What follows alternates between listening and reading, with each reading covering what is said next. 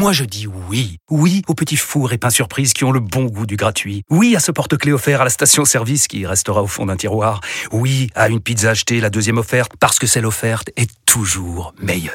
On préfère tous quand c'est gratuit. Chez Skoda, profitez de deux mois de loyer offert sur une sélection de modèles jusqu'au 31 mars. Portes ouvertes ce week-end. Deux loyers offerts après premier loyer en LLD 37 mois sur toute la gamme Skoda, Orenia et Enya Coupé, si accord par Volkswagen Bank. Détails sur skoda.fr. Pensez à covoiturer. RMC. Vu qu'on n'est pas non plus pressé, ça peut bouger assez vite. C'est stupide parce qu'on ne devrait pas se mettre dans cette étape, mais tant pis, on ne va pas faire semblant. C'est génial. Et je considère Dimitri euh, un des génies modernes du football. After Marseille. Thibaut Giangrande. Salut mes Marseillais, comment ça va? Bienvenue dans l'After Marseille, le podcast qui débat de l'actu de l'OM toutes les semaines dispo sur les applis RMC RMC Sport ou sur vos plateformes habituelles si vous préférez. N'oubliez pas de vous abonner pour ne rien rater. Vous pouvez aussi toujours commenter ou noter vos épisodes. L'équipe du jour, et je vous le dis, elle bougera pas au mercato. Florent Germain, en direct de Marseille. Salut Flo Salut Thibaut, salut à tous Et coach Courbis, salut mon Roland. Salut les amis c'est la trêve Gattuso a enfin un peu de temps pour travailler avec ses joueurs, mais c'est surtout la cellule de recrutement qui s'active. Quels sont les besoins pour cet hiver? L'OM doit-il recruter massivement à partir du 1er janvier? C'est notre débat de la semaine.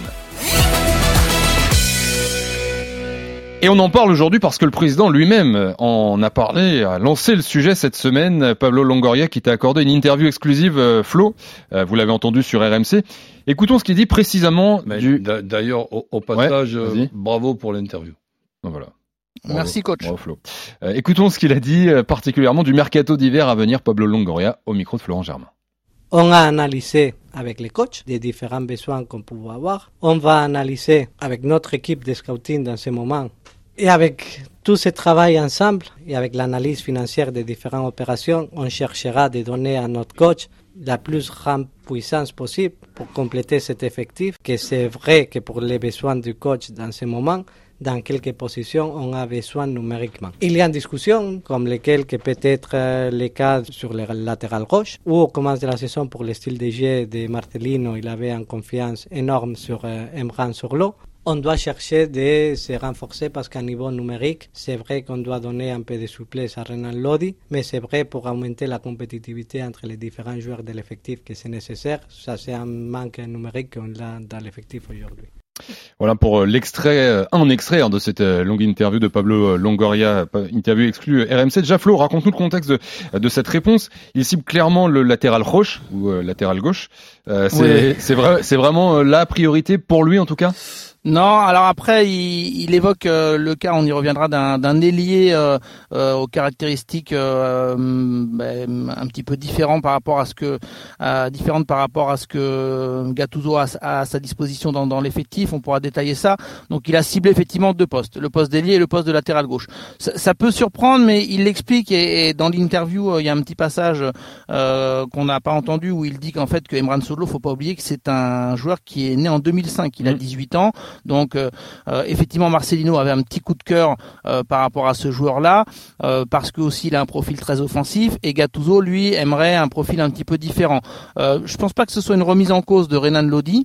c'est simplement que le fait de moins compter sur Sodlo décalait parfois Murillo côté gauche quand donc Lodi ne, jouait pas, alors que faut voir plusieurs choses. C'est un peu un jeu, un jeu de chaise musicale. Je pense que si Murillo fait l'affaire de temps en temps, ça permettra déjà à Klaus de souffler, parce que Klaus, euh, il a beau être euh, plutôt bon avec euh, les, sollicitations au niveau international, c'est pas une machine, donc à un moment donné, il va peut-être avoir une baisse de régime.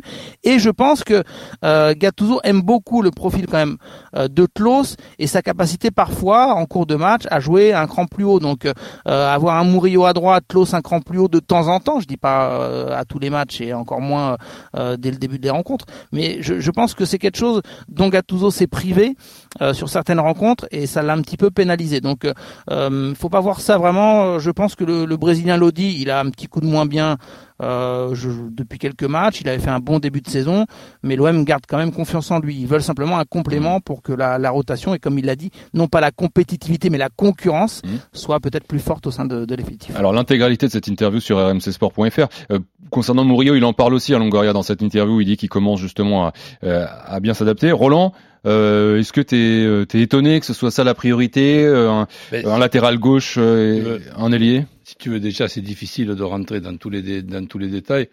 Et Dieu sait que cette interview, je l'ai écoutée, je dis une fois de plus, bravo à, notre ami Flo, euh, parce que pratiquement toutes les questions que, que l'on se pose et que l'on réfléchit, donc je, je, suis un petit peu emmerdé parce que j'ai rien à rajouter, si, si ce n'est que si je peux me permettre un conseil, c'est déjà une évidence, ce que je vais dire, il faut quand même garder son calme. Cette saison, elle est quand même préoccupante. Donc il y a deux objectifs, plus un troisième qui va arriver avec la Coupe de France. La Coupe de France, c'est un des gros regrets, pas seulement de la saison dernière, des 25 dernières euh, saisons, hmm. ce, qui s'est passé la, saison dernière. Et là, maintenant, ben, il faut penser qu'il y a un effectif à améliorer, que ce soit pas seulement la qualité, mais en quantité euh, aussi, de voir aussi quel profil il va falloir euh, prendre, pas simple du tout. On parle de, de, Sanchez, c'est peut-être une connerie que je vais dire, mais ça ne sera pas la dernière, hein, ni la première. Et Sanchez, on ne peut pas essayer de, de, voir ce qui se passe. Là, il, il, il, il, a mal, il a pas mal au cul d'être assis sur le banc. C'est vrai que l'Inter, bon, il est remplaçant et encore, il rentre pas à chaque fois. Euh, il a mis un petit but cette saison en Ligue des Champions. Euh, bon, le problème, Flo, euh, sur Sanchez, c'est que le, le, salaire de Sanchez, il va dans la poche de Aubameyang désormais. Hein. Bah, c'est un peu ça l'idée. Hein. C'est-à-dire que déjà à la base, euh, avant même la fin de l'été, euh, donc j'avais eu cet échange avec euh, les dirigeants de, de l'OM sur euh, une fois qu'Aubameyang, parce que quand Aubameyang a signé, on continue à se poser la question si Alexis Sanchez allait pouvoir venir. Et déjà financièrement, on expliquait que c'était quand même compliqué maintenant qu'Aubameyang était venu avec un, un, gros salaire. Et puis après, on m'avait dit clairement au sein de l'OM, on veut pas non plus d'une attaque avec deux joueurs de, de, de qui, qui feraient 70 ans à eux deux. Mmh. Ça le fait pas, c'est pas c'est pas ça. Bon, Alexis Sanchez euh, il a beau avoir son âge, euh, c'est quand même un, excellent joueur. Alors tu, tu, poses la question à un convaincu en plus, euh, Thibaut, parce que enfin ou Roland, Alexis Sanchez, je veux dire tous les jours, on va le chercher s'il faut à Milan où il sera. Mais financièrement, ça me paraît totalement inenvisageable. Alors moi, il y a, y a, une précision que je rajoute à ce magnifique interview, c'est en ce qui concerne Aubameyang. Chacun a sa vision des choses. Premièrement, moi, je pense que on ne doit pas penser c'est cuit. Il a pour moi la, la possibilité encore d'être très utile. Je ne dis pas utile, d'être très utile. Et ensuite, arrêtons, puisque les chiffres, on, on en fait ce qu'on en veut en fonction de la présentation. Quand tu as 700 000 euros par mois. Mais évidemment que c'est un gros salaire par rapport à, par rapport à tous les métiers qu'il peut y avoir. Et si par exemple, au lieu d'avoir étalé avec avec les mensualités, on avait mis une prime à la signature compte tenu qu'il n'y a pas de transfert et, et, un salaire de 400 ou de 450 000, là on parlerait plus du salaire de d'Aubameyang. Merde. Exactement. Non, mais je, suis ressorti aussi de cette interview et, et, et honnêtement, euh, je le dis avec sincérité, euh, je comprends euh, la position de Pablo Longoria, notamment concernant les attaquants. Euh, c'est-à-dire que, puisqu'on est dessus là, qu'est-ce qu'on fait? On va empiler les numéros 9 à l'OM et, et, du coup encore plus bloquer une éventuelle progression de Vitinha et un éventuel déclic pour Aubameyang. Aubameyang, l'OM croit encore en lui. L'OM se dit, attends, il y a un an euh, et quelques mois, il enfilait les buts ben euh, au FC Barcelone. Euh, donc, il faut comprendre cette position-là. Et, c'est vrai qu'il y a beaucoup de supporters marseillais qui se disent attends, il faut un attaquant, c'est pas possible, ça marche pas. c'est trop facile. C'est-à-dire que si ça tourne autour d'eux et autour de lui, puisqu'on parle d'Aubameyang, normalement, il va pas oublier ses qualités de buteur. en, tant, que passionné, et, évidemment que Marseille, ça me laisse pas indifférent, je suis plus inquiet, moi, d'Endai Ndiaye hmm? Et, de, et, de, et, de, et, de, son prix par rapport à ce que je vois, ou plutôt ce que je ne vois pas, que de Aubameyang et Vitinha. Arrêtons avec ces 32 millions de Vitinha. Il a, il, a signé 5 ans, divise-les par 5 et tu nous emmerdes plus. Quand je dis ça, je Surtout que c'est 32 bonus inclus. Hein. Ben, ma foi. Mais ça reste quand même le transfert plus cher de l'histoire de l'OM malgré tout, Roland. Mais non. Si les bonus mais, sont... mais, moi, si par exemple vous pensez qu'un salaire, c'est pas de l'argent, eh bien à ce moment-là, c'est le, le, le, transfert de, de, de, tous les temps, donc euh, de, de l'Olympique de Marseille. Mais si par exemple on t'explique que lui, son, son, son salaire, c'est entre 150 et, et, et 200 000, et que c'est et que c'est 32 millions divisé par 5 ans.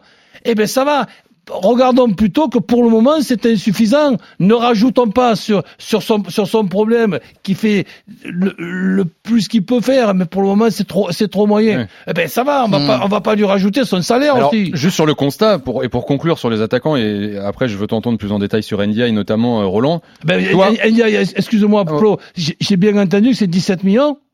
Oui, oui. Bah, mais c'est après- mais c'est ça le transfert le plus cher de l'OM. On- n'a pas non plus euh, tous les chiffres précisément, notamment la, le détail des, des bonus, mais je fais une parenthèse là-dessus et je sais que coach euh, va forcément être d'accord puisqu'on en avait parlé ensemble. euh, Je ne trahis pas de, de secret. Euh, c'est vrai que le prix de Vitinha, alors je comprends que euh, bah, ça fasse tiquer euh, et qu'on lui colle cette étiquette, Euh, mais euh, il y a des présidents qui ont signé Strootman euh, et qui n'ont jamais fait de mea culpa. Euh, et pourtant, Strootman, c'était euh, une Ouf. catastrophe industrielle, Mmh. D'accord, puisque on, on était sur un transfert bonus inclus de quasiment 30 millions d'euros euh, et un salaire énorme euh, qui euh, ben, a, a frôlé euh, l'indécence par rapport au, au temps de jeu Ouais. euh, qui a effectué au qui a contrat de bloqué 5 l'OM. ans de Kevin Strootman. Qui a bloqué l'OM pendant pendant très longtemps Ouais. et que Pablo Longoria a traîné comme un boulet. Et, Donc, lui, euh, le, transfert, je- je pense que c'est important de- de le rappeler. 25 millions. hein. Mm. Mais juste pour conclure sur ces attaquants, Roland, là, en janvier, Ouais. on, on touche pas à l'attaque de l'OM. On cherche pas un nouveau numéro 9. On... Eh Oui, Ouais. je, je, je te- je te dis pas le contraire. Non, c'est une question que je te pose. Il, va falloir, pour, pour le moment, nous avons trois joueurs sur, sur quatre, oui, qui sont trop moyens. Donc qui? Correa, Hmm. Ndiaye Hmm. et Sarr. Donc qu'est-ce qu'on fait Eux, tu crois et- moins et- en eux que Aubameyang? Faut, faut chercher des, Mais voilà, des alternatives. mais- Non, je te rajoute, Thibaut, je te coach, rajoute Thibaut, les deux coach. numéros 9. Ce- celui qui m'inquiète le moins, et c'est emmerdant quand même, c'est Aubameyang. Ouais. Flo. Non, mais c'est important donc de rappeler, d'aller sur euh, la deuxième priorité, on va dire, et je pense que même c'est la priorité, hein, on, va, on va pas dire deuxième, euh, puisque euh, le latéral gauche, imaginons l'OM trouve pas euh, euh, le joueur euh, euh, idéal, bah, peut-être qu'il y en aura pas, ou peut-être qu'ils feront avec Solo. Je je pense pas que ce soit la priorité des priorités. En revanche, un ailier aux caractéristiques qui conviennent à Gattuso, je m'explique. Euh, Gattuso, il veut faire jouer Harit dans l'idéal en numéro 10. Mhm. Euh, Dans- je pense que dans son un 4-2-3-1, système, c'est un je- 4-2-3-1. Eh ben, je pense que c'est le, Exactement. me- le meilleur poste pour Harry. On est d'accord. 4-2-3-1, Harit en 10, avec également Ndiaye euh, dans cette position. Ndiaye préfère jouer dans l'axe. Euh, il est un peu moins à l'aise sur le côté. Là où il a explosé, c'est quand il était dans cette position axiale. S'il y a un, un ailier fort qui arrive, c'est un petit aveu d'échec quand même pour Sarr ou Correa qui n'ont pas fait véritablement l'affaire pour le moment. Ouais. Euh, ce serait un visage totalement différent pour l'OM. C'est pour ça que ça devient un enjeu fort de ce mercato hivernal. D'ailleurs, Pablo Longoria a eu l'honnêteté de dire que des fois il le fait pas de dire les postes où il recherche. hein. Là, il l'a dit. Oui, c'est ça. ouais. Arrière gauche et ailier, ailier aux caractéristiques différentes. C'est un ce sont des caractéristiques un avec un volume de jeu euh, assez important parce que le problème quand tu mets Sarr et Correa dans un 4-2-3-1 ou NDI sur un côté, ils ont peut-être pas la caisse qui euh, permet euh, bah, de, de défendre et de tenir le fait Sarr- que tu as Sarr que deux des trois milieux. que tu viens de dire, je trouve quand même que c'est le moins inquiétant Un peu pour plus. moi. Ouais, un Mhm. peu plus. Mhm. Voilà, exactement. S- Sarr là, euh, et qui est des qualités quand même de buteur, Euh, parce que euh, il faut euh, qu'il y ait un joueur capable. C'est pour ça que je dis que c'est un petit désaveu pour Correa, parce que Correa, il aurait dû avoir ce profil sur le côté gauche, Et un sais, peu dribbleur, euh, Sarr- habitué à jouer dans l'axe. Sarr côté gauche et qui rentre vers l'intérieur et qui ouvre le couloir à l'Audi, c'est pas mal non plus. J'ai déjà vu pire. hein. Exactement. Donc, donc pour moi, euh, si tu trouves effectivement un bon ailier qui correspond au jeu de Gattuso, comme on l'a expliqué dans le système qu'il veut mettre en place, euh, qui soit un peu plus buteur Eh aussi, ben, c'est ce là, un que effectif. c'est là que tu regrettes pas seulement Sanchez, tu regrettes Under. Et, et, et ce, et ce- Parce, que si par exemple tu as un, un, un quatuor offensif, Under à droite, San- Sanchez, euh, Harit en rentrée de Sanchez et Sarr à gauche, c'est pas mal. et là, tu me mets pas Aubameyang alors dans ce système. Eh ben non, là, Il on, rentre là, on, ouais. on parle- j'ai- Mm. pratiquement le seul que j'ai gardé c'est Sarr et encore je le fais pas jouer à droite. Mais quand je dis je, c'est c'est ma, ma vision. C'est pas obligatoirement la bonne, mais Ouais. bon, c'est la mienne. Flo, euh, j'imagine que c'est un peu tôt pour savoir euh, quelle sera la marge de manœuvre de l'OM en janvier là pour le mercato? Oui, je, bon, j'ai, j'ai pas de chiffres et j'ai posé la question à Pablo Longoria, il, n'en a pas donné non plus. Il l'a juste assuré dans cette interview que euh, oui, l'OM avait mis des moyens parce que Marseille espérait être en Ligue des Champions. Oui, euh, ce serait beaucoup mieux. Euh, bon, c'est une évidence que l'OM soit dans les quatre ou dans les trois pour envisager l'avenir, mais qu'ils n'étaient pas allés au bout du budget et qu'ils avaient encore une petite marge. je ne sais pas ce que ça signifie, je ne sais pas de combien est l'enveloppe, mmh, mmh. mais j'ai eu le sentiment qu'on avait quand même un Pablo Longoria encore combatif, qui a des idées et qui est dans son domaine. Euh, parce que euh, je fais une petite parenthèse là-dessus. Pablo Longoria, il a tellement, euh, on a tellement parlé de lui concernant les coulisses, concernant les crises, concernant de l'extra sportif que son œil brillait un petit peu plus quand on lui reparlait sportif et surtout de mercato. Donc, je, je pense qu'il est animé. Et là, on, je réponds pas à ta question sur le budget, mais il est animé d'un sentiment de de revanche et il a envie de prouver qu'il a encore des bonnes idées et que s'il faut mettre un petit peu de moyens, bah, il saura trouver peut-être euh, le, coup à faire euh, cet hiver. Et ça, Roland, il, là, il va, il va avoir aussi gros à jouer euh, à ce mercato-là en fonction des recrues, parce que quand on regarde les, derniers mercato, ouais, ouais, là, c'est quoi pour toi, Roland, le, dernier bon coup fait par Longoria? Parce qu'on en a beaucoup parlé de ces bons coups, ces bons coups. Bah, là, tu regardes le dernier mercato, c'est Aubameyang, la tête de gondole. Celui d'avant, c'est Vitinha. en tête, je, je veux bien répondre à ta question, je veux pas répondre à une question qui ne m'est pas posée, mais quand même.